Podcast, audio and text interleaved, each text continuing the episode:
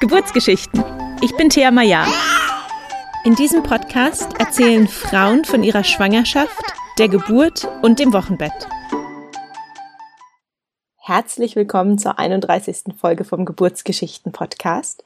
Mein heutiger Gast ist Tabea, die drei sehr unterschiedliche Geburten hatte. Die erste Geburt war ein Notfallkaiserschnitt unter Vollnarkose.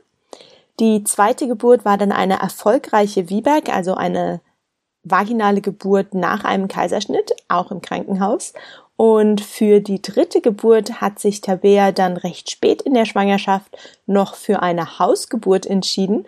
Und die Geburt ging dann so schnell, dass nicht mal die Hebamme rechtzeitig da war. Die Folge heute ist voller spannender Informationen und auch Inspirationen. Tabea nimmt uns viel mit auf ihre Innenleben auch und ihre Gedanken rund um äh, das Schwangerwerden, die Schwangerschaft und die Geburt. Und ich freue mich sehr, dass ich die Folge heute mit euch teilen kann. Viel Freude beim Zuhören. Hallo und herzlich willkommen, Tabea. Schön, dass du dir die Zeit genommen hast, uns heute deine Geburtsgeschichten zu erzählen. Schön, dass ich hier sein kann. Danke dir. Sehr gerne. Stell dich doch zuallererst einmal vor. Wer bist du? Was machst du? Wie sieht deine Familienkonstellation aus? Also, wie du gesagt hast, mein Name ist Tabea. Ich bin 36 Jahre alt und Mama von drei Kindern. Die älteste ist jetzt schon acht Jahre alt. Dann habe ich noch zwei Söhne, die sind äh, sechs und drei Jahre alt. Und wir leben ähm, gemeinsam mit meinem Partner und dem Vater der Kinder unter einem Dach.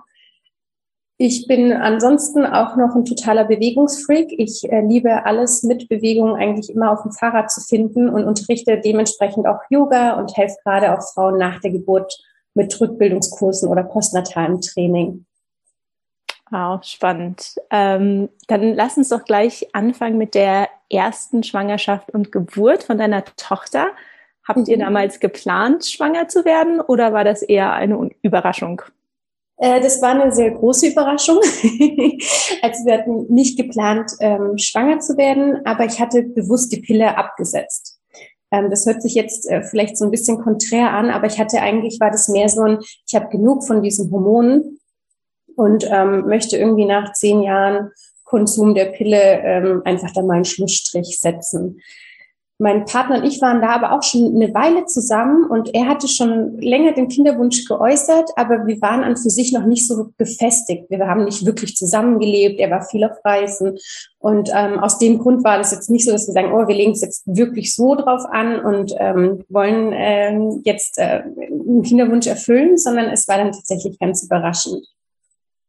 Darf ich kurz fragen, weil ich bin ja selber auch ähm, Beraterin für die symptothermale Methode und begleite auch Frauen, wenn sie die Pille absetzen. Wie war das? Hast du einfach, äh, hattest du einfach noch keinen Zyklus oder ähm, hast du nicht so wirklich darauf geachtet, wann jetzt vielleicht der Eisprung kommt? Wenn du dazu was sagen möchtest, da bin ich immer neugierig, wie das dann quasi passiert nach dem Absetzen der Pille. Ähm, ja, gerne. Also ich hatte meinen Zyklus tatsächlich einfach noch gar nicht so wirklich auf dem Schirm. Ich hatte einen Zyklus, aber ich hatte ihn einfach nicht auf dem Schirm, so wie ich jetzt genau weiß, äh, jetzt ist es soweit, jetzt habe ich Eisprung und so weiter. Und ich war mir auch noch nicht klar über die Methode, wie machen wir weiter. Ne? Und ähm, ja, so lief es dann irgendwie zusammen, dass äh, wir quasi ähm, den Geschlechtsverkehr einfach immer unterbrochen hatten. Und äh, ja, das verlief dann als nicht so glücklich, obwohl eigentlich schon sehr glücklich letztendlich. Ja, ähm, wann, wann und wie hast du denn dann gemerkt, dass du schwanger bist? Gab es irgendwelche frühen Schwangerschaftsanzeichen oder ist einfach die Periode ausgeblieben? Ähm, ja, ich hatte ein eigenartiges Gefühl. Ich konnte das gar nicht richtig zuordnen, habe das dann auch so ein bisschen gedacht, so hat es vielleicht etwas mit diesem Absetzen der Pille zu tun und war ähm, lustigerweise auf dem Weg zur Mutter meines Partners, die lebt in Dänemark, ähm, weil es ihr nicht gut ging. Sie war schwer erkrankt.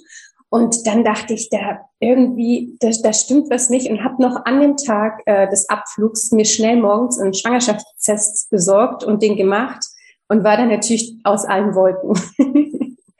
als ich dann gesehen habe, okay, tatsächlich, ich bin schwanger.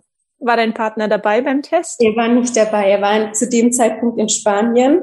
Und so war es auch äh, wirklich seine Mutter, die das als erste erfahren hat, weil ich einfach so geflasht war und das irgendwie äh, jemandem erzählen wollte, aber ich konnte ihn nicht erreichen und war dann schon so auf dem Weg zum Flughafen und dann ging irgendwie alles ganz schnell. Wow.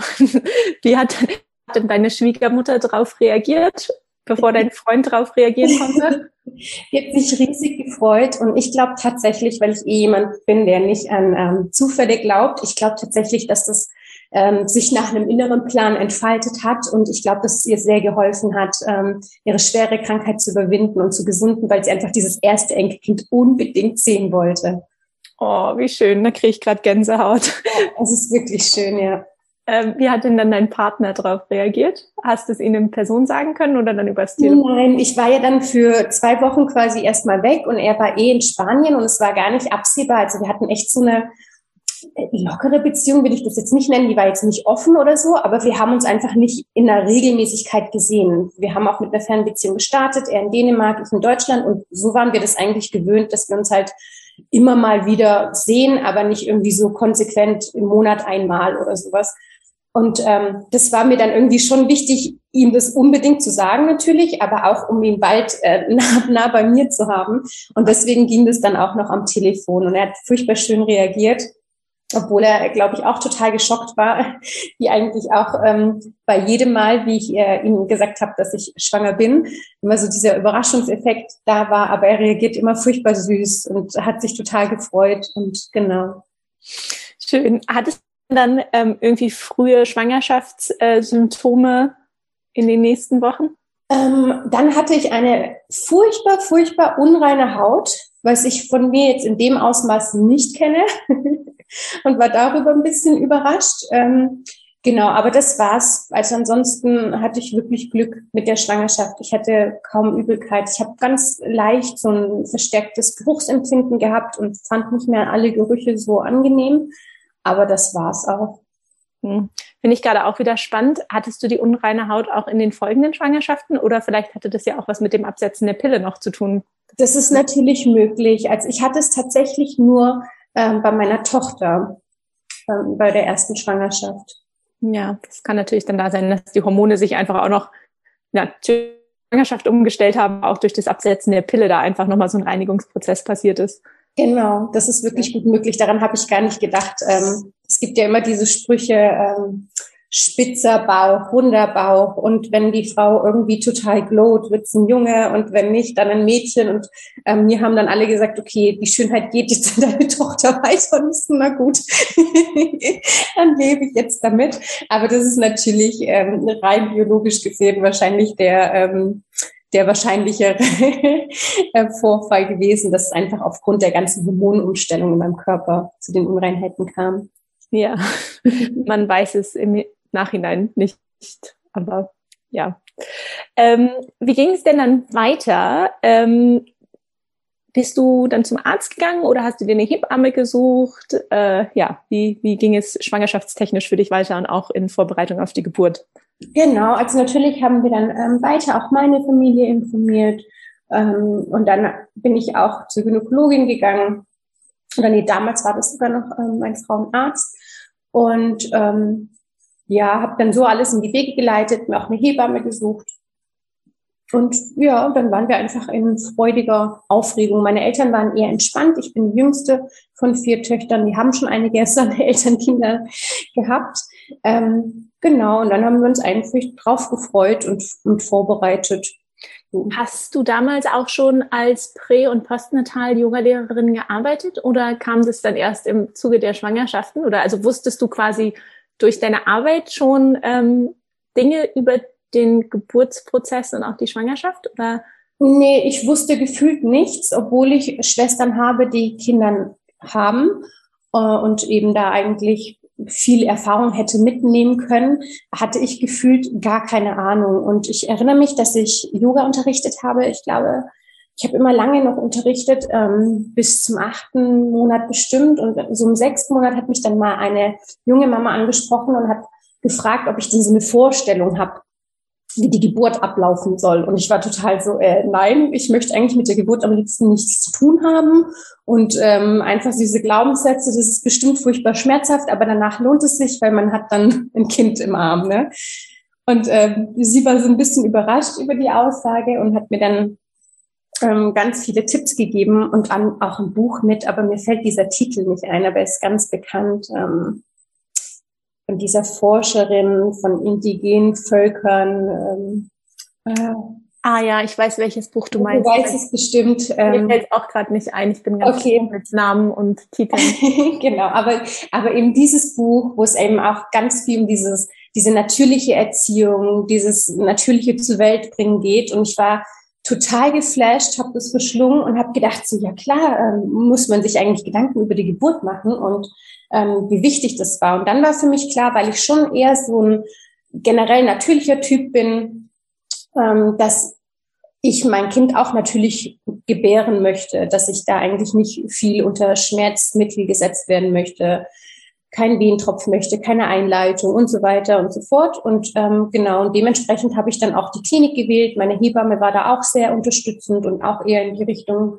beschafft ihr alle als wir da den Geburtsvorbereitungskurs gemacht haben. Und so war dann zumindest das in mir gereift und gefestigt, dass ich gesagt habe, so, so möchte ich mein Kind auf die Welt bringen. Okay, und wie fing die Geburt dann an? Wie hat sich angekündigt, dass es losgeht? Ähm, angekündigt hat es sich mit, mit Wehen ähm, auch schon eher. Ich, ich finde es, wenn man so das erste Kind bekommt, als zumindest war das bei mir so, so schwer einzuschätzen, geht es jetzt los oder nicht los. Ähm, ich hatte einmal den Eindruck, es geht eventuell los, da war mein Mann wieder nicht da oder mein, mein Freund zu dem Zeitpunkt noch. Ähm, dann waren das aber nur ganz leichte Vorwehen, was ich dann natürlich später in den Schwangerschaften besser einschätzen konnte. Und ähm, war immer in so ein bisschen so einer Erwartungshaltung in der letzten Woche natürlich, ne? wie man das eben so ist und denkt, okay, es kann jederzeit losgehen. Und weil du nicht genau weißt, was losgeht und wie es losgeht, ähm, habe ich zumindest jedes, jedes Symptom oder äh, jedes Ziehen irgendwie als jetzt geht's los gewertet. Und dann ähm, ging es an einem Morgen los. Da war mein Freund dann Gott sei Dank auch wieder mit mir, wir waren zusammen. Und ich habe gemerkt, so, okay, ich habe jetzt tatsächlich Wehen, ich habe Schmerzen, habe sich ein bisschen angefühlt wie so diese Menstruationskrämpfe und ähm, bin dann durch die Wohnung gelaufen, so wie es die Hebamme irgendwie erzählt hat und ähm, habe auch dann schon angefangen zu atmen, äh, ganz fleißig dabei. Und dann war es so, das kenne ich leider auch ähm, von meinen Zyklen vorher, dass ich angefangen habe, mich zu erbrechen, ähm, wenn ich am ersten Tag meiner Periode habe ich mich in der Regel immer ganz viel erbrochen und mir ging es furchtbar elend. So kam ich damals auch zur Pille. Und das hatte ich unter der Geburt nicht erwartet, aber das ist dann quasi auch geschehen, dass ich mich immer wieder übergeben musste. Und mein Freund hat dann gesagt, er kann sich das nicht mit anschauen. Wir fahren jetzt in die Klinik. Und ähm, genau, und dann sind wir da hingefahren und die waren aber total entspannt und meinten, eigentlich können wir auch wieder zurückfahren. Mir ging es aber schon so elend, dass äh, ich das nicht wollte, dass ich mich sicherer gefühlt habe, wenn irgendwie doch noch jemand auf mich guckt, weil ich irgendwie diese dicke Kugel hatte, schon für mich gefühlt starke Wehen, dann immer noch das äh, übergeben. Also mir ging es total schon hundeelend und mit dann irgendwie, äh, kommen, gehen Sie noch spazieren eine Runde im Park ähm, von der Klinik. Da haben wir, glaube ich, eine halbe geschafft, äh, in der ich mich zweimal übergeben habe und dann habe ich gesagt, ey Leute, irgendwie funktioniert es nicht. Genau, also es war schon dann furchtbar anstrengend. Okay, und dann haben Sie sich auch da behalten? Genau, dann durfte ich da bleiben, ähm, eben auch auf eigenen Wunsch. Und ähm, dann ging es quasi so den ganzen Tag. Ich habe dann irgendwann mal auch darum gebeten, irgendwas einzunehmen, was, was gerade diese starke Übelkeit stoppt, dass ich einfach nicht so viel erbrechen muss, weil ich dann schon ziemlich schwach war. Also es ging dann quasi wirklich den ganzen Tag so mit, mit kaum Pausen gefühlt. Ähm, auch das Medikament hat nicht so gut gewirkt. Irgendwann mal ähm, ganz spät am Abend ähm, kam dann auch die Idee auf, äh, vielleicht in die Wanne zu gehen. Und ähm, das war wirklich das erste Mal, wo ich so eine tatsächliche Erleichterung gespürt habe in so einer schönen warmen Badewanne und wo auch dieses Erbrechen nicht mehr in so einer Regelmäßigkeit stattgefunden hat und ich einfach mal so wirklich Pause hatte und das Gefühl hatte, so jetzt kann ich noch mal auftanken. Mhm. Genau. Ja, und nachdem ich weiter? Glaube, ich war dann bestimmt eine halbe Stunde, vielleicht sogar, also es hat sich auf jeden Fall lange angefühlt, weil es wirklich sehr, sehr erholend war, sehr gut getan hat und ähm, ich sogar ein bisschen wegdösen konnte. Das war vorher alles nicht möglich. Und dann hatte ich echt den Eindruck so, okay, jetzt bin ich gewappnet, jetzt kann so die tatsächliche Geburt, so das Pressen und was man sich so vorstellt, das kann jetzt losgehen. Und bin dann aus der Wanne raus, wehen direkt wieder heftig ähm, geworden und äh, durfte dann auch, sind dann auch endlich mal in den Kreißsaal gekommen, nachdem ich in der Wanne war. Es war schon spät am Abend, ich hatte da gar kein Zeitempfinden mehr. Und ähm, und wollte da einfach weitermachen mit weitergehen und veratmen und so weiter. Ich wurde dann aber gebeten, dass ich mich hinlegen sollte und dann musste ich nochmal abgehört werden, ähm, die Herztöne vom Kind abgehört werden und ähm, dann wurde ich plötzlich ganz unangenehm für mich untersucht und dann war es wie so ein Cut, totaler ähm, Breakdown und ich dachte so, was ist los? Ich hatte mich eigentlich wirklich gut und stark gefühlt und dachte so, jetzt werde ich gleich animiert zum Pressen oder ich kriege da irgendwie so ein Zeichen, dass jetzt bald losgeht. Und stattdessen war dann irgendwie total die Hektik da und geschockte Blicke und dann kam irgendwie auch so gleich ein großes Team an Ärzten reingerannt, gefühlt mit so vier, fünf Leuten. Und dann hieß es nur, okay, wir müssen jetzt sofort einen Notkaiserschnitt machen und äh, genau, das war's. Dann hatte ich quasi schon eine Maske auf dem Gesicht, ähm, war unter Vollnarkose und dann ist eben der Notkaiserschnitt passiert.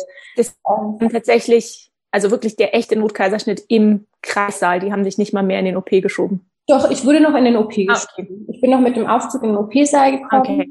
Genau. Okay, weil ich, ich weiß, dass es in ganz, ganz extremen Fällen beim Notkaiserschnitt, da machen die dann nicht mal mehr den Gang in, ah, okay. ähm, in OP, sondern direkt im Kreissaal. Okay, du wurdest dann in den OP geschoben und bist Genau, ich bin noch einen Aufzug runtergefahren, das war aber trotzdem alles total schnell passiert. Also wir ja. hatten keine Möglichkeit, uns zu besprechen, eine Entscheidung zu treffen oder überhaupt. Es war auch wirklich, ich erinnere mich nur so an einen, Blick in seine Augen, er in meine Augen und dann haben die uns schon getrennt, haben gesagt, es geht nicht anders und ähm, genau. Und dann eben, wie gesagt, hatte ich dann schon die Maske im Gesicht und dann ging alles super, super schnell. Ich bin dann einmal kurz aufgewacht, wie aus so einem Dämmerschlaf und ähm, habe gemerkt, es nuckelt etwas in mir. Und ähm, ich habe mich so angestrengt. Ich habe mich versucht, so zu konzentrieren, das Baby zu sehen, weil ich die ganze Zeit sehen wollte, wie sie ausschaut. Ne? Und äh, ich habe es nicht geschafft. Ich habe dann irgendwie zwei Babys gesehen und irgendwie hat was an mir genuckelt und konnte es gar nicht ähm, so einordnen. Ich war noch total im Delirium. Und dann bin ich wieder ganz lange eingeschlafen und quasi erst, sie kam dann in der Nacht auf der Welt, es war um halb zwei und ähm, erst am nächsten Morgen aufgewacht. Und dann ähm, genau war es natürlich so, wo ist mein Baby? Ich mein Baby sehen und halten. Und dann haben sie sie mir gebracht. Äh, sie hat in der Nacht also nicht, nicht bei mir geschlafen. Ich war ja auch total weg wohl. Und ähm, genau. Und ab dann ähm, haben uns keine, haben wir uns keine Sekunde mehr getrennt. Ja, äh, was war denn der Grund für den Notkaiserschnitt? Als uns wurde gesagt, dass die Herztöne vom Kind so schlecht waren, wir haben das ähm, an ihrer, ich habe letztens erst gelesen, wie das heißt, sorry, ich bin trotzdem nicht up to date mit den Begriffen, wir haben das an ihrem, äh, an ihrem Kopf untersucht. Ah, die haben diese, es gibt so eine Untersuchung, wo die, glaube ich, ähm, ich bin auch keine Expertin, aber ich glaube, die machen so einen Sensor oder eine Nadel an den Kopf genau. vom Kind genau. und schauen da irgendwie wahrscheinlich, wie die Sauerstoffsättigung ist oder irgendwie sowas. Ja, woran die das dann eben festmachen können. Und das haben die gemacht, als sie mich gebeten hatten, mich hinzulegen. Das wusste ich auch gar nicht, dass die das jetzt machen. Also okay. wurde mir nicht Bescheid gegeben. Es war dann so, äh, sie müssen sich jetzt aber hinlegen. Ich, ich durfte eben nicht gehen, wie ich das eigentlich vorhatte. Und ähm, dachte eben, okay, gut, das ist jetzt so eine einfach eine Untersuchung, die irgendwie wichtig ist. Und, und dann ging es eben darauf direkt los mit dem, mhm. der Operation dann. Ja, wie ging es dir in den folgenden Tagen, Wochen, Monaten mit dieser Geburt? Mir ging's richtig gut. Ich war total geflasht mit ähm, vom Mama sein, mit dieser Liebe, die mich überrollt hatte. Also Gott sei Dank ging's mir richtig gut. Ich habe es auch nicht als Versagen oder oder oder gewertet. Es war für mich nur nicht so nachvollziehbar. Also da war einfach so wirklich ganz viel Vertrauen und Verständnis, sage ich mal, jetzt für die Klinik und für die Ärzte da, dass ich einfach gesagt habe, okay, es musste wohl in dieser Situation so sein. Ich selber habe zu keinem Zeitpunkt, also bis dieses Ärzteteam rein, äh, Team reingerannt, kam Angst empfunden oder das Gefühl gehabt, dass sie oder ich das nicht schaffen könnten. Also ich habe mich eigentlich, wie gesagt, so nach diesem Bad total gut und stark gefühlt und dachte, jetzt gehe ich in meine natürliche Geburt. Ähm, aber ansonsten war ich eigentlich total fein damit. Ich glaube wirklich, dass mich da Gott sei Dank die, die schönen Muttergefühle überrannt haben und ähm, das für mich in Ordnung war. Für meinen Partner war das viel traumatischer, dieses so Abschied nehmen. Der hat dann auch in der Nacht alle Eltern angerufen und, ähm, und war wirklich in Angst einfach um uns beide. Für ihn war das ein viel, viel schlimmerer Moment. Ja, weil er ja auch bei Bewusstsein war, ja, bei vollem genau. Kopf. Ja, das ist oft auch so der Fall, dass die, die Partner da einfach noch andere Dinge auch mitbekommen als die gebärende Frau vielleicht selber. Ja, richtig. Aber deiner Tochter ging es gut nach der Geburt? Meiner Tochter ging es auch gut, genau, der ging es auch wunderbar. Die ist äh, super zugenommen, gewachsen, sah genauso aus wie ich als Baby. also waren wirklich eine Her ein Herz und eine Seele, die, die Krankenschwestern und Hebammen haben immer gemeint, so, ja, sie können das Kind ruhig auch mal auf die Seite legen, aber sie hat wirklich so an mir geklebt. Wir waren quasi eins. Das hat sich ähm, auch so die Monate durchgezogen. Okay, und das Stillen hat auch geklappt. Mhm, das Stillen hat auch auf Anhieb wunderbar geklappt. Also wir hatten gar keine Anfangsschwierigkeiten, die man sonst so hat. Klar hatte ich so im Wochenbett so ähm, auch äh, natürlich irgendwie meine Tränenausbrüche und später dann kam so auch ein bisschen diese Mama-Einsamkeit auf, mit der ich nicht gerechnet habe. Ich hatte viele Freunde, die noch keine Kinder hatten. Ich war ja dann schon mit 28 Mama, was ja relativ jung ist in Deutschland. Und ähm, genau, in meinem Freundeskreis gab es noch gar nicht so viele Babys. Und wenn, dann waren die in anderen Städten. Und ich habe mich ziemlich viel alleine gefühlt in der Elternzeit. Ich habe mich vorher mhm. auch viel über meinen Job definiert und über meine Arbeit. Und irgendwie war das dann so alles weg. Und klar hat man super viel zu tun, aber irgendwie halt auch nicht auf einer anderen Ebene, ne? So mental. Kann ich, kann ich sehr gut nachvollziehen.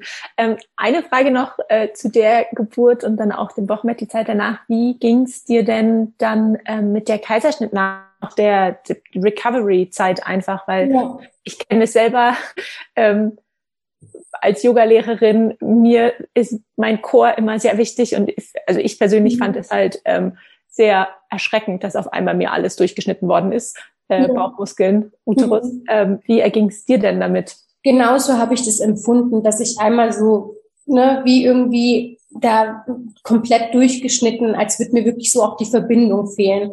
Ich konnte meine Narbe nicht massieren, nicht anschauen, nicht berühren, obwohl mir die Hebamme das geraten hat. Es war wirklich so einfach so ein starkes Fremdkörpergefühl. Am Anfang dieses pelzige, dann auch das Ziehen teilweise. Ich konnte nicht aufrecht gehen. Ich habe ähm, in meiner Klinik auch noch jemand aus meinem Kurs getroffen und die kam mit ihrem Bauch irgendwie einen Tag vorher, man liegt ja dann länger in der Klinik mit so einem Kaiserschnitt.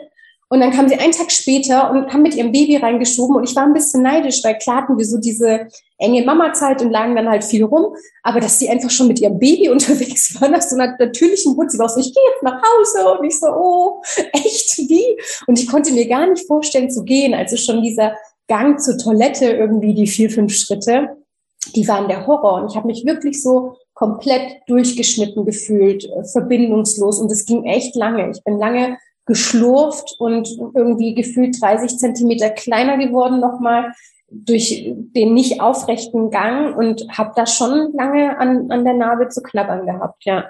Hm. Aber dann irgendwann ging es wieder. Genau, irgendwann, ich kann gar nicht sagen, wann, aber es war, es hat sich sehr, sehr lange angefühlt. Ja. Das ich glaube, geht dann auch immer so, so fast so stufenweise. Da denkt man, ah, jetzt worden und dann merkt man auf einmal, oh, jetzt ist was noch besser geworden wieder oder ja. wieder mehr verbunden. Ähm, weil wir noch zwei weitere Geburten haben, würde ich dich gerne zwei Jahre dann äh, weiter katapultieren zur nächsten Schwangerschaft. Ähm, ja. War die geplant oder war die wieder eine Überraschung? Also alle unsere Kinder sind Überraschungen.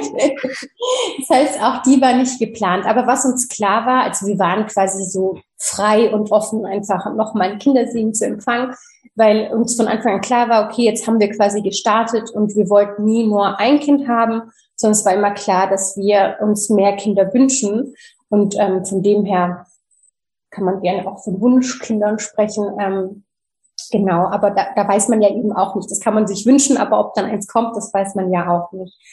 Und ähm, vor dieser Schwangerschaft ist tatsächlich auch ähm, noch eine Schwangerschaft vorangegangen, ähm, die aber in einer Ausschabung geendet hat. Ähm, das war wohl nicht wirklich eine wirkliche Schwangerschaft, wie es jetzt meine Frauenärztin ausgedrückt hat. Ähm, das war, da hatte sich nicht wirklich das äh, Ei befruchtet, aber es hatte sich so angefühlt, als wäre ich schwanger. Und wir waren auch trotzdem sehr traurig darüber, dass ähm, das nicht so war, weil irgendwie waren dann eben schon diese Gefühle da von, ich bin schwanger und äh, jetzt kommt noch ein Geschwisterchen. Und deswegen war dann das Wissen um die tatsächliche Schwangerschaft dann noch mal später, ich glaube, das war dann noch mal ein halbes Jahr später nach der, oder war das so knapp? Zwei Jahre auseinander. Ja, einige Monate später eben war das ähm, dann umso schöner und wir haben echt ähm, gemeinsam geweint dann bei der ersten Untersuchung, als wir die Herztöne gehört haben und diesmal eben so die Sicherheit hatten, so da wächst jetzt zumindest ein Baby und das ist nicht irgendwie was was nicht ganzes und nicht halbes. Das war total schön. Oh, schön. Ja. Und ähm, gab es in der Schwangerschaft Symptome ähm, oder ging es wieder so smooth? Es ging wieder so smooth. Das ist auch was, was ähm, für, für meine Schwangerschaften spricht. Ich war immer sehr, sehr gerne schwanger, weil ich, ich kenne diese ganzen Leiden nicht. Ich habe von denen nur in den Geburtsvorbereitungskursen erfahren und ich war geschockt, ähm, als die Hebamme da mal gefragt hatte, so, wie geht's euch? Und irgendwie hat jede Mama dann nur ihre Schmerzen und Krankheitsbilder aufgezählt und ich war total so, what? so, mir geht's gut und Punkt. Ähm, und ja, ähm, da bin ich wohl irgendwie besonders gesegnet, aber in der zweiten und dritten Schwangerschaft war das genauso, dass ich keinerlei Übelkeit hatte, was man klar zum Schluss hat, so ein bisschen ähm, im unteren Rücken entziehen. Aber da hatte ich dann auch so meine Übungen oder dass man da so eher ähm, äh, weniger Luft kriegt und, äh, und sowas. Ne? Aber, aber nicht, also ich würde es nicht mal Beschwerden nennen, so ganz, ganz normale Begleiterscheinungen, wenn man dann irgendwann mal hochschwanger ist. Ja. Und wie hast du dich denn dann auf die nächste Geburt vorbereitet nach ähm, dem Notkaiserschnitt in der ersten Geburt? Mm, also ich hatte mich auch gar nicht so wirklich, wirklich vorbereitet. Ich habe zwar gemerkt, so, ähm, dass ich das anders möchte, aber ich konnte das für mich nicht so konkret formulieren. Ähm, als ich so im achten Monat war mit meinem Sohn, hatte eine Freundin mich für so einen Motivationstag eingeladen beim Jürgen Höller, vielleicht kennt das jemand so Motivationstage, wo dann irgendwie total gehypt, geklatscht und gefeiert wird und genau man einfach motiviert wird. Und äh, dieser Jürgen Höller ist auch bekannt dafür, dass er dann irgendwie seine Teilnehmer über heiße Kohlen laufen lässt oder whatever, irgendwie so ganz verrückte Sachen macht. Und an dem Tag, als wir dort waren, ging es darum, einen Pfeil, einen echten Pfeil ähm, quasi mit, mit dem Hals zu zerbrechen, also in so einer Partneraufgabe quasi so, der eine hält die Hand gegen dieses Pfeilende und der andere hat den Pfeil quasi so im Hals. Und irgendwie war für mich total klar, dass ich das mitmache. ähm, meine Freunde waren nur so, das dürfen wir deinem Mann nicht erzählen, der bringt mich um. Und, und diese Übung und dieses so, wir hatten da so ein Mantra mitgekriegt, das war so, ich schaffe das, du schaffst das, wir schaffen das. Das war so stark in dem Moment. Ich habe diesen Pfeil auch ähm, zerbrochen, meine Freundin genauso, ohne Schmerzen, ohne irgendwas. Aber es war so so stark, dass ich tatsächlich das mit in die Geburt genommen habe. Auch gar nicht so geplant oder beabsichtigt, aber als es dann losging, ähm, diesmal war meine Schwiegermutter auch bei uns, da wollte ich einmal nicht zu früh losgehen, weil ich dachte so, oh nee, das war irgendwie so enttäuschend dann zu hören, so, oh, sie können eigentlich nach Hause und dann dauert es irgendwie nochmal so gefühlt zwei Tage. Das wollte ich nicht. Also hatte ich mir vorgenommen, okay, ich werde so lange wie möglich zu Hause bleiben und es irgendwie selber mit mir ausmachen.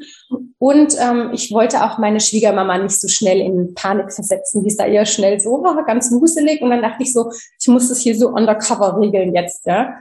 Und ähm, das hat mich total bekräftigt. Also ich hatte die ganze Zeit dieses Mantra im Kopf, so für mich, fürs Baby und für uns gemeinsam, dass wir das hinbekommen. Und ich wollte gerade sagen, es ist ja eigentlich so ein perfektes Geburtsmantra.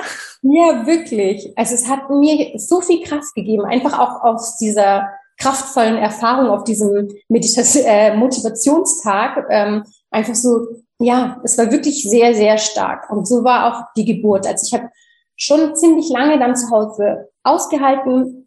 Ähm, meiner Meinung nach leider kam dann wieder das Brechen dazu. Das heißt, wir sind dann doch wieder ab in die Klinik. Meine Schwiegermama hat es natürlich mitbekommen in unserer kleinen Zweizimmerwohnung damals noch. Und sie, sie müsste in die Klinik und die Tabea, die übergibt sich ja, muss sofort los. Und dann sind wir dorthin Ganz kurze Frage, war es die gleiche Klinik wie bei der ersten Geburt? Genau, das war die gleiche Klinik. Die ist hier bei uns in der Stadt bekannt dafür, dass ähm, sie eine sehr hohe Rate an natürlichen Geburten hat, dass sie ähm, sehr selten Kaiserschnitte machen und ich habe mich trotz allem dort sehr wohl gefühlt. Genau, und deswegen sind wir da wieder hin. Und dann ähm, genau war das trotzdem so, also trotzdem Erbrechen und trotzdem allen war ich durch dieses Mantra so in meinem Tunnel und ich war auch selbstbewusster dadurch. Also auch da war es so, dass sie mich öfter gebeten haben, irgendwie, ah, noch mal eine Untersuchung und wir müssen noch mal die Herztöne hören und noch mal ans EKG und, ne, und ich wollte das nicht. Und, ähm, und auch was mein Mann betraf, einfach weil dann doch alles nicht so neu war, ähm, bin ich da viel selbstbewusster ran und habe dann auch oft gesagt, so, nee, das möchte ich jetzt nicht, ich möchte stehen, ich möchte gehen, ich möchte allein auf Toilette, was auch immer das war. Also war da wirklich so ganz konsequent und habe mein Bestes gegeben, bei mir zu sein. Und wie gesagt, dieses Mantra, das lief wirklich wie auf Dauerschleife in meinem Kopf. Ähm, das habe ich nicht losgelassen. Und ähm, dann war es so genau, dass das dann natürlich auch ähm, über viele Stunden ging. Es ging auch am Vormittag los. Ich glaube, wir sind am bisschen späteren Vormittag um 11 Uhr losgefahren mit dem Taxi. Dann immer wieder gebrochen. Ich habe diesmal aber nichts eingenommen und ich habe auch nicht so oft mich übergeben wie bei der ersten Geburt. Und dann ähm, ging es ans Pressen. Da wurde ich dann doch wieder zum Liegen gebeten, auch sehr vehement. Ähm, habe hab mich dann tatsächlich eben auf diesen diese äh, hingelegt oder auf diesen Stuhl und ähm, genau und dann ging es auch an die Presswehen und und wurde da gut angefeuert und dann kam er tatsächlich so ganz kraftvoll auf die Welt. Ähm, ich hatte ein paar Geburtsverletzungen und war danach ziemlich fertig mit allem. Also danach war ich super platt. Er wurde mir auf den Arm gegeben und ich war so happy, aber irgendwie für so zehn Sekunden gefühlt und war dann echt so, kann jemand das Baby nehmen? Ich kann jetzt gar nichts mehr, ich kann nicht mehr mal mein Kind halten. Also ich war total fertig. Ähm, daran erinnere ich mich noch ganz gut. Weißt du noch, wie die Plazenta danach kam? Ging das schnell oder hat es gedauert? Oh, das ist eine gute Frage. Darüber habe ich gar nicht mir nachgedacht. Ich glaube, waren das bei ihm? Nee, das hat nicht so lange gedauert. Und die kam dann, die kam dann von alleine. Und es war genau, doch, doch, ich erinnere Und es war im, im, Vergleich natürlich zu dem Kind, das vorher so kraftvoll rausgepresst und geschoben habe, war das quasi ein Klacks. Da habe ich gedacht, so, okay, das, das war jetzt zum Glück ähm, einfach. Und das hat nicht lange gedauert. Das war Und musstest du genäht werden von deinen Geburtsverletzungen? Genau, ich musste genäht werden. Und ähm, das war natürlich dann schon, also das habe ich, wer wünscht sich das? Das habe ich mir natürlich nicht gewünscht. Ähm, aber ich denke jetzt so im Nachhinein natürlich durch dieses starke Pressen und ich war ja wirklich in so in so einem Kraftmantra, sag ich mal, ähm, finde ich jetzt dass es eigentlich logisch ist, dass es äh, dazu auch geführt hat, dass äh, ich da auch gerissen bin. Mhm. Genau. Und wie sind die Verletzungen ähm, verheilt? Und weil du hast ja auch den Vergleich mit so einer Kaiserschnittnarbe und dann mit so einer vaginalen Verletzung. Ich weiß oder ich höre immer, dass beides sehr unangenehm auch ist. Wie, wie war da die Recovery-Zeit? Also das war auch sehr unangenehm, aber im Vergleich war ich zwei Wochen später, weil ich auch so ein schlechtes Gewissen meiner Großen gegenüber hatte, war ich da schon wieder mit allen beiden Kindern auf dem Spielplatz, wo dann wirklich meine Hebamme mich auch doll ermahnt hat und gesagt hat, hey, es ist trotzdem ein Wochenbett, also bitte ab ins Bett ähm, und nicht irgendwie rumsporteln. Er ist im Sommer geboren. Und ich hatte irgendwie so den Eindruck, oh, ich will jetzt auch wieder für meine große Tochter da sein. Die versteht es doch nicht, dass sie jetzt nicht meine volle Aufmerksamkeit hat. Und da hat bei mir so viel schlechtes Gewissen ähm, mitgeschwungen. Mhm. Und dementsprechend war auch die erste Zeit, die war gar nicht so einfach. Also das war gar kein Vergleich. Ich, ich hatte schon auch viel Liebe natürlich ähm, für meinen Sohn, aber alles war irgendwie schwieriger mit dem Stillen. Das hat nicht geklappt. Er ist irgendwie ständig von der Brust ab. Dann wurde uns geraten, das Zungenbändchen von ihm durchschneiden zu lassen, was wir gemacht haben, was mir dann wiederum so wehgetan hat, ihn da irgendwie zu sehen, wie er da so, so verletzt wird, in Anführungsstrichen. Danach ist es auch nicht wirklich besser geworden. Ähm, ich hatte da aber auch nicht so eine Unterstützung, sage ich mal, ähm, dass sich das dann irgendwie hätte verändern können. Da haben zwar schon immer am Anfang natürlich auch Krankenschwestern drauf geschaut, später meine Hebamme, aber es war irgendwie auch nicht so schlimm. Aber natürlich hatte ich dadurch viel entzündete Brust. Ähm, und es hat einfach nicht so auf Anhieb geklappt. Irgendwie war da so dieser Flow, den ich so am Anfang mit äh, meiner Großen empfunden hatte, gar nicht da. Alles war irgendwie viel holpriger, schwieriger dann mein dauerschlechtes Gewissen der Großen gegenüber, ihr nicht gerecht zu werden. Ähm, das war schon sehr schwierig. Ja, das kann ich mir vorstellen. Aber ich finde es gerade auch nochmal interessant, dass ja oft auch einfach erzählt wird und das passiert, glaube ich, bei manchen Geburten auch, dass das mit dem Stillen und so weiter nach einer Kaiserschnittgeburt nicht so gut klappt. Mhm. Und da sieht man mal, dass es auch an, dass es super klappt und dann nach der natürlichen Geburt nicht. Ja, verrückt, finde ich, glaube ich, ist auch einfach gut, weil ich ähm, glaube, manchmal wird Frauen dann auch so damit Angst gemacht, so wenn der Kaiserschnitt und dann kann das Stillen nicht klappen und so weiter. Mhm. Ähm, dass man einfach weiß, es, es kann so sein, aber es muss auch nicht so sein. Genau, also bei uns war es in dem Fall tatsächlich einfach genau umgekehrt.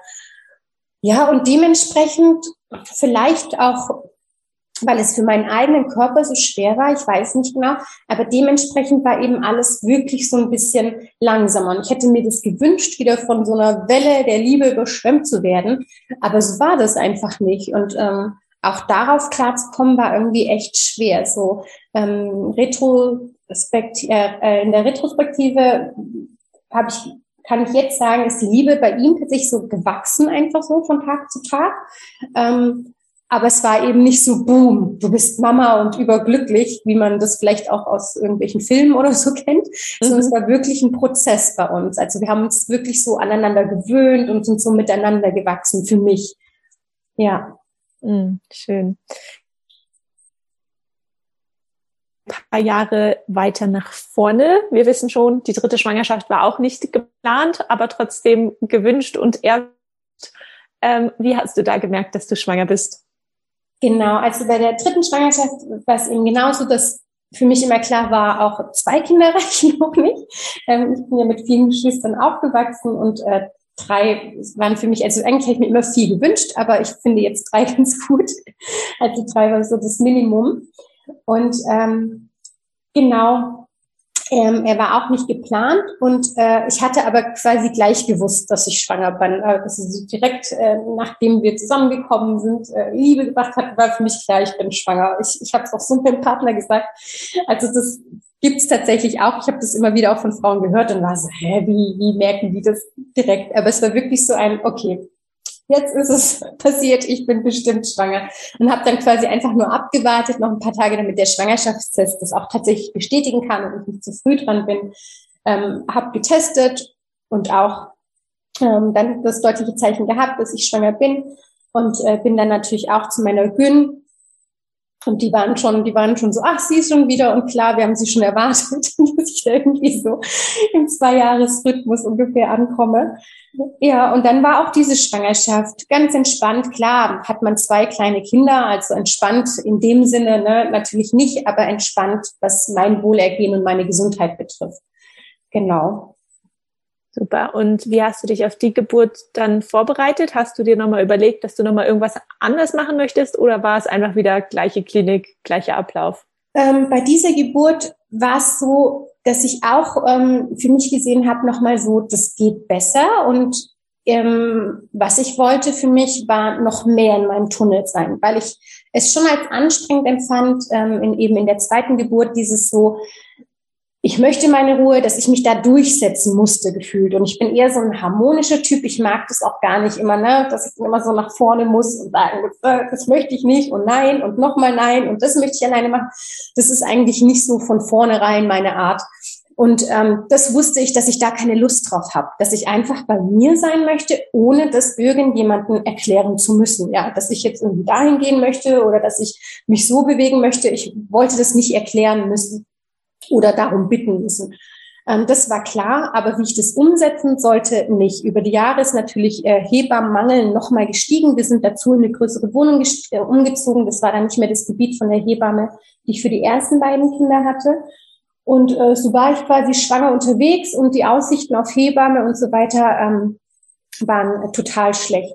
Und ähm, wie ich dir ja schon mal gesagt habe, ähm, glaube ich, dass sich Dinge ja nach einem inneren Plan entfalten. Und ich habe ganz früher bei meinem Herzen gespürt, auf diese Geburt soll ich mich anders vorbereiten. Und das andere war eben wirklich diese mentale, emotionale, spirituelle Vorbereitung für mich. Das heißt, ich habe mich wirklich mal bewusst mit meinen ganzen Glaubenssätzen zu Geburt konfrontiert, habe die mal alle niedergeschrieben, die man so von außen übernimmt, die ich selber hatte, ne? auch wie ich jetzt erzähle, oh, ich breche zu jeder Geburt, ne? das habe ich natürlich auch jedem erzählt, der es nicht hören wollte und meine Geburten dauern ganz lange, mein Muttermund öffnet sich nie und was man da so, so erzählt ständig. Und ähm, das habe ich mir mal alles aufgeschrieben und mich damit auseinandergesetzt und dann auch ganz bewusst das für mich umformuliert. Und dann habe ich einfach auch nochmal in der Bibel nachgelesen. Ich bin ja auch eine sehr gläubige Person und geschaut, so, okay, was ist denn auch Gottes Wunsch quasi für mich oder wie sieht er mich oder was möchte er für mich und für mein Leben? Und da steht Schmerz und ähm, lange Geburten und äh, Drama äh, nicht da. Ne? Und so habe ich das mir quasi auch bestätigt und habe dann ähm, viele Monate einfach jeden Abend, äh, wenn die Kinder dann eingeschlafen waren oder in der Einschlafbegleitung, Kontakt aufgenommen zum Baby, meinen Bauch gestreichelt und eben all diese positiven Dinge, die ich mir aufgeschrieben habe, all diese Bibelverse, die es bekräftigt haben, einfach quasi so über mein Baby gesprochen und über mich gesprochen. Und das habe ich so gemacht. Das klingt und total schön. es, es, es war auch schön, auch einfach dieses sich Zeit nehmen, trotz kleinen Kindern in Verbindung zu gehen, bewusst mit dem Baby. Das war wirklich sehr schön. Und ähm, genau, und wie sich eben die Dinge so von alleine entfalten, habe ich die Mutter, die mir bei der ersten Schwangerschaft ähm, dieses Buch gegeben hat und mich überhaupt auf das Thema Geburt aufmerksam gemacht hat, hier auf unserem Nachhauseweg von der Kita getroffen und sie ist da nie, weil ich bin da immer, aber sie ist da nie. Und sie war zufällig dort, weil sie zu einem Judo-Kurs gehen wollte, der dann gar nicht stattgefunden hat. Und ähm, dann haben, hat sie gesehen, dass ich schwanger war und sie so, oh toll, und du kommst wieder ein Baby und super und wo gehst du hin? Und ich so, ja, Hebamme kannst du vergessen, ich gehe halt wieder in die Klinik, in der wir waren. Und dann meinte sie so, ich habe eine Hebamme, die macht aber nur Hausgeburten, ruf die mal an. Und ich so, okay, Hausgeburt. Und eigentlich in mir drin war das tatsächlich schon irgendwie so ein versteckter Wunsch, den ich aber nicht ausgesprochen hatte, als auch nicht meinem Partner gegenüber, weil ich hatte ja so schon keine Hebamme und dann irgendwie im sechsten, siebten Monat noch eine Hebamme zu finden, die noch dazu eine Hausgeburt macht, also quasi ja ziemlich unmöglich, ja und ähm, hatte mir aber auch viele Geburtsberichte angeschaut, die positiv waren, Geburtsvideos, die positiv waren. Also von dem her, die, die waren halt ganz viel zu Hause, ähm, war das so innerlich eigentlich schon in mir gewachsen, aber ich habe mich nicht mal getraut, das zu äußern, weil das viel zu groß und viel zu schön wäre.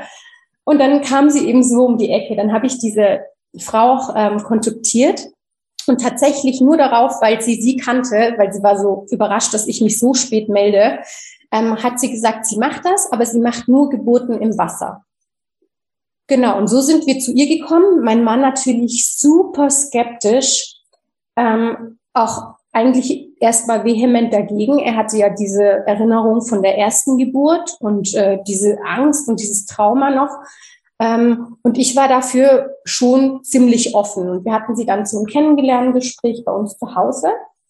Und da hat sie es dann geschafft, mit ihrer Erfahrung, ist schon eine ältere Dame, ähm, und ihrem Wissen auch meinen Mann zu überzeugen. Und so wow. waren wir dann in Planung für unsere Hauswassergeburt. Wow. Ähm, Wassergeburt heißt, ihr habt euch dann einen Pool ausgeliehen oder habt ihr eine Badewanne, die groß genug ist? Ähm, wir haben leider nur eine Dusche hier, mit, mit Kindern auch nicht so besonders, aber ähm, wir haben uns so eine Regentonne ausgeliehen. Die war super schön bemalt und ähm, genau, auch, Regentonne habe ich noch nie gehört. Ja, die Geburtstonne. Ja, und ähm, wie, wie war das denn dann auch im Umfeld? Habt ihr das viel kommuniziert, dass ihr jetzt eine Hausgeburt macht oder habt ihr das eher für euch behalten? Ich habe es am Anfang nicht so viel kommuniziert, weil ich wusste, es in meinem sehr engsten Umfeld, also meine Mutter, dass die absolut gegen Hausgeburten ist und das total verrückt und wahnsinnig findet und denkt, in der Klinik wird man so schön umsorgt und das irgendwie so gar nicht nachempfinden konnte. Und ähm, ich wollte nicht auf so viel Aber reagieren müssen und mich rechtfertigen und habe das so ein bisschen in mich reifen lassen und dann kam es eigentlich von ganz alleine, dass ich gemerkt habe, okay, ich bin da jetzt so selbstbewusst und ich bin da jetzt so bei mir, dass ich das eigentlich allen erzählen kann und ich, ähm, dass mich mir Reaktionen quasi nichts ähm, anhaben oder mich nicht in Zweifeln bringen. Schön. Ähm, ja, wie fing denn dann die Geburt zu Hause an? Wie hat sich's angekündigt, dass es losgeht? Mm, also wir waren den Tag vorher noch bei meiner Hebamme, bei ihr zu Hause mit äh, einem anderen Pärchen, da war sie schon überfällig. Und äh, in, in dieser Gruppe hat man sich dann immer so das Equipment ausgeliehen, um irgendwie einen langen Schlauch zu setzen für diese Tonne und so weiter. Und ähm, dann hatte sie eben das ganze Equipment noch und wir hatten uns noch abgesprochen, dass es zu mir kommen sollte und äh, haben da gesprochen und da meinte sie so, ah, Dein Baby weiß noch nichts von Geburt. Das wird noch mindestens eine Woche dauern. Es war auch noch über eine Woche hin bis zum Geburtstermin. Und dementsprechend sind wir dann locker nach Hause gefahren, ähm, haben uns abends noch ganz viel Trash-TV gezogen, ich und mein Mann.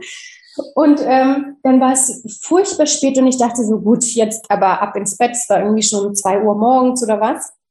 Und dann merkte ich aber, dass diese Wehen, die so jeden Abend eingesetzt hatten und dann eigentlich immer so zwischen zwölf, eins, diese Vorwehen, diesmal nicht aufhörten. Und dann dachte ich so, oh nee, bitte nicht.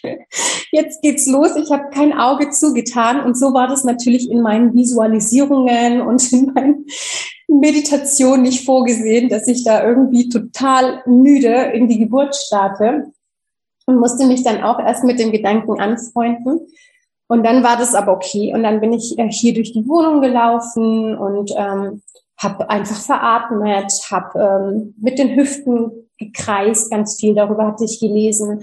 Und ähm, ich, ich liebe so die Morgendämmerung eh so und das war dann so schön magisch. Dann bin ich irgendwie ein bisschen auf die Terrasse raus und konnte hören, wie einfach so alles aufwacht und die Vögel zwitschern und habe da geatmet. Also es ging wirklich super. Ich war super bei mir. Ähm, ganz in Ruhe. Ich wollte auch meinen Partner gar nicht zu früh wecken. Ich wollte gar nicht gestört werden. Ähm, die Kinder haben natürlich auch noch geschlafen. Die waren auch bei uns zu Hause. Und dann irgendwann mal um sechs ungefähr dachte ich, aber gut, jetzt wird's doch heftiger und es wäre vielleicht ganz gut, wenn wir mal Wasser in der Tonne hätten. Hatten wir ja noch nicht und die hat fast 500 Liter. Ähm, und wir hatten keinen Schlauch. Also hat er dann mit dem, mit dem äh, Tommy ähm, Tub mit diesem Babytop äh, hat er dann angefangen, Wasser zu schütten und die Tonne voll zu machen. Und dann bin ich ins Wasser gegangen und es war auch super, super angenehm. Ich äh, konnte mir gar nicht mehr vorstellen, wie man überhaupt an Land gebären kann, weil sobald ich raus musste, um auf Toilette zu gehen oder ähnliches, war es super, super anstrengend er war total mit mir im Flow. Er wusste, er hält sich einfach zurück, hat einfach nur genau das gemacht, was ich brauchte. Handtuch, meine Playlist, äh, die ich wollte. Dann sind irgendwann die Kids aufgewacht, so um sieben, halb acht. Und ähm, meine Tochter, ich hatte auch so ein bisschen was aufgeschrieben, ähm, ja, an meinen Glaubenssätzen. Die hat dann alles gebracht und dann schnell irgendwie noch in die Wand geklebt mit Tesafilm und, und äh, war irgendwie voll froh und stolz, da dabei zu sein. Und dann war es aber gut, dass ähm, mein Mann so vorausschauend war. Ich dachte, ja, ach, die Kinder springen da so entspannt äh, neben mir herum und kriegen das dann halt so das echte Leben mal mit. Aber er hat dem dann Gott sei Dank einfach Netflix angemacht und ich war ganz froh darum, nicht diese vielen Warum-Fragen und was passiert jetzt und ne, da irgendwie für diese präsent sein zu müssen. Das äh, war doch gut für mich. Und so habe ich das dann äh, vor allem in der Geburtstonne alles äh, verkreist und veratmet und ähm, das, das war ganz gut und habe dann aber gemerkt, so, okay, ich möchte jetzt auch, die, dass die Hebamme kommt. Habe die Hebamme angerufen, die ähm, macht da quasi einen Stimmtest und die war so, ah, okay, jetzt hört sich noch gut an, ich soll mich nochmal später melden. Ähm, habe dann auch meiner Schwester Bescheid gegeben, die wollte von weiter weg angereist kommen und uns da unterstützen. Die ist auch ähm, gelernte Krankenschwester.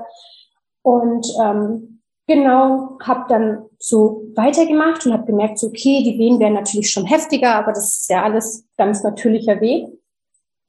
Hab dann gedacht, jetzt rufe ich die Hebamme doch nochmal an. Es wäre doch gut, wenn sie jetzt kommt. Ähm, und dann kam sie oder hat sich auf den Weg gemacht und ich war immer noch in der Geburtstonne.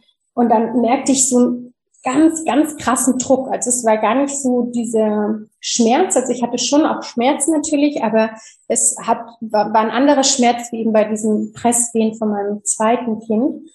Ich habe das als sehr, sehr, sehr, sehr, sehr starken Druck empfunden und war dann total überrascht, ähm, als ich mir so nach unten fasste, dass ich äh, da irgendwie so was sehr Glibbriges gefühlt habe. Ich dachte, Mann, ich weiß nicht, ich konnte sogar noch reden. Ich, so, ich weiß nicht, was, was jetzt los ist. Und er hat dann geschaut, ähm, weil wir hatten es hier so schön abgedunkelt mit seiner Handykamera und er so, oh, er kommt schon, er kommt schon.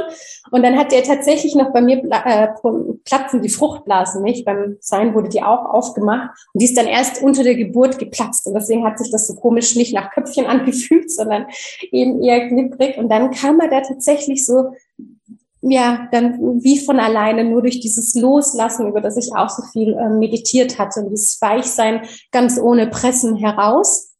Und äh, genau, dann habe ich ihn gleich aufgenommen und ähm, an die Brust gelegt. Das heißt, er kam dann noch, bevor die Hebamme da war? Ja, und auch bevor meine Schwester da war, genau. Oh, wow. Ja. Schön. Ja, es war wirklich wunderschön. Es war sehr magisch. Ich, wir waren auch ähm, im Nachhinein sehr froh, dass sie nicht dabei war, weil es war dann irgendwie so intim. Es war wirklich so wunderschön, ähm, dass ich glaube, dass wir das einfach niemals vergessen werden. Einfach so wir beide und, und das Baby. Und dann kamen natürlich auch gleich die äh, Geschwisterkinder mit rein und es war wirklich einfach wunderschön. Wow, sehr toll. Ähm, wie ging es dir dann in der Zeit nach der Geburt? Wie ging es mit dem Stillen beim dritten Kind? Mm, also dann kam die Hebamme, hat mich noch kurz mit der Plazenta-Geburt unterstützt, ähm, aber auch gar nicht schmerzhaft. Ich habe das irgendwie alleine nicht mehr gekriegt. Ich hatte das Gefühl, ich bin irgendwie trotzdem wie taub. Ich kann jetzt nichts mehr, da kann nichts mehr von alleine kommen. Und ähm, dann mit dem Stillen und so weiter war das ganz entspannt. Was ich auch besonders im Wochenbett dann zu Hause geschätzt habe mit der Hausgeburt, dass ich das Gefühl hatte, ich konnte einfach so viel machen, wie ich wollte. Immer wenn ich von der Klinik kam, hatte ich so ein kleines Tief, weil in der Klinik hast du alles immer so vorbereitet und da sind die Kleider und da sind die Windeln und du wirst so umsorgt und immer wird nach dir geschaut und gecheckt und du bekommst dein Essen und bist ja irgendwie so ganz raus aus dem Familiengeschehen und hast es dann so plötzlich so zu 100 Prozent und musst dich da erst einfinden. Und das war für mich immer ein bisschen anstrengend, die Umstellung, aber so diesmal einfach zu Hause zu sein und im Bett zu liegen und zu sagen, okay, jetzt kann ich euch ein Buch vorlesen und jetzt mache ich nichts oder jetzt äh, mache ich mal die Spülmaschine leer oder eben nicht. Ähm, das war für mich irgendwie angenehmer. Und das war dann ganz schön. Wir haben ganz viel gekuschelt, ganz viel im Bett verbracht. Ähm, das war richtig gut. Ja, das klingt ähm, echt wunderschön. Liebe Tabea, vielen Dank, dass du uns diese drei doch sehr unterschiedlichen Geburten erzählt hast. Ähm, ja, vielen lieben Dank dafür.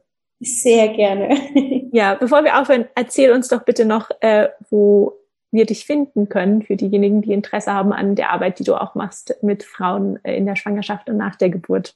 Ja, voll gerne. Man findet mich auf Instagram ähm, at mama.in.bewegung oder eben auch äh, über meine Homepage, die heißt dann www.mama-in-bewegung.com. Wunderbar, das werde ich auch nochmal in den Show Notes verlinken für die, die das jetzt nicht schnell mitschreiben konnten. Super, danke dir dafür. Sehr gerne. Wenn dir die heutige Folge gefallen hat und du etwas für dich mitnehmen konntest, würde ich mich sehr freuen, wenn du diese Folge und den Podcast mit anderen teilst oder bei deinem Podcast-Anbieter eine 5-Sterne-Bewertung für den Podcast abgibst. Vielen Dank.